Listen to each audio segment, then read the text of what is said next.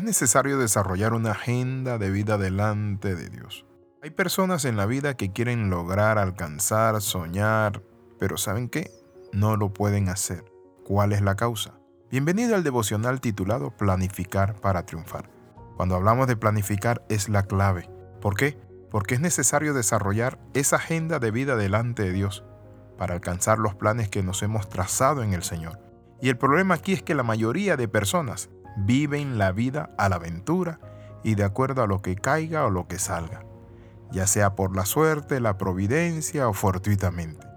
Y nos olvidamos que el Señor necesita que planifiquemos para darnos conforme a los anhelos de nuestro corazón. La Biblia dice en el Salmo 34, Deleítate a sí mismo en Jehová y Él te concederá las peticiones de tu corazón. Las peticiones del corazón son peticiones concretas, no son al azar, no son a la suerte. ¿Cuál es el anhelo que usted tiene? Por ejemplo, todo se recibe por fe, pero la fe no es pedir algo en general, sino específico y solo uno especifica cuando se planifica. Ahora, al planificar debemos decidirnos depender de Dios. Todos aspiramos a triunfar en la vida. Por eso quiero traer aquí el fundamento bíblico de los tres pasos para lograr el éxito personal y profesional. Bienvenido al devocional titulado Planificando para Triunfar. El primer paso que tenemos que ver es la planificación. Supongamos que alguno, dice la Biblia, que alguno de ustedes quiera construir una torre. ¿Acaso no se sienta primero a calcular el costo para ver si tiene suficiente dinero para terminarla? Si echa los cimientos y no puede terminarla, todos los que le vean comenzarán a burlarse de él y dirán, este hombre ya no pudo terminar lo que comenzó a construir. Lucas 14, 28 al 30. Ahora, ¿cómo tener éxito? La Biblia nos dice que alguien para construir una torre debe sentarse primero y planificar. Ya sea una torre, ya sea un matrimonio, ya sea una carrera, ya sea un negocio, usted y yo tenemos que planificar. Eso nos está enseñando el Señor Jesús. Ahora, ¿cómo tener éxito sin planificar? Si ni siquiera planificas tu día, ¿cuánto más vas a planificar tu vida, tus proyectos, sueños y metas? Reserva un tiempo importante para planificar a dónde quiere llegar, cómo quiere llegar dentro de 5 años, 10 años, dónde va a estar usted. El segundo paso es ejecución. Todo lo que te venga a la mano, hazlo con todo empeño, dice Eclesiastés capítulo 9, versículo 10. Todo lo que te venga a la mano, hazlo con empeño. Una vez que lo hayas planeado, simplemente haga lo que planeó. Deja que tus manos hagan con toda tu fuerza lo que te has propuesto.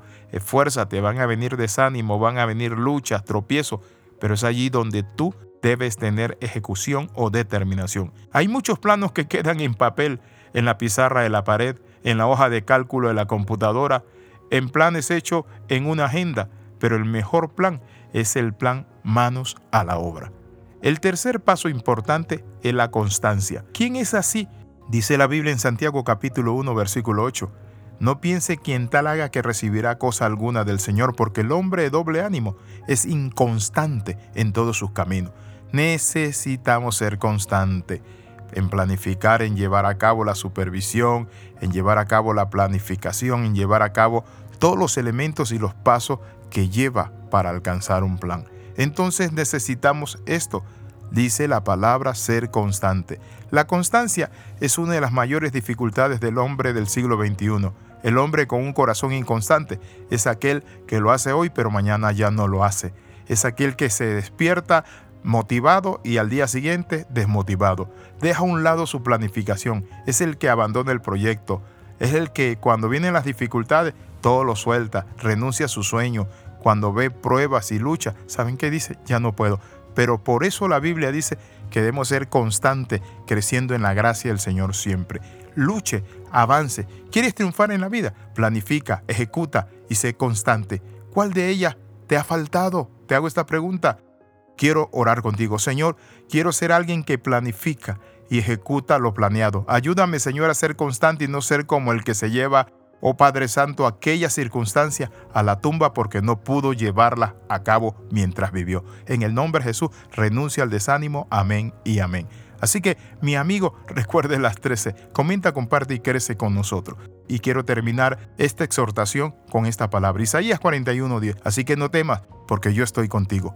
No te angusties, porque yo soy tu Dios. Te fortaleceré y te ayudaré, te sostendré con mi diestra victoriosa de poder. Bendito sea el nombre del Señor. Escriba al más 502 42 45 689. Le saluda el capellán internacional Alexis Ramos. Nos vemos en la próxima. Bendiciones de lo alto.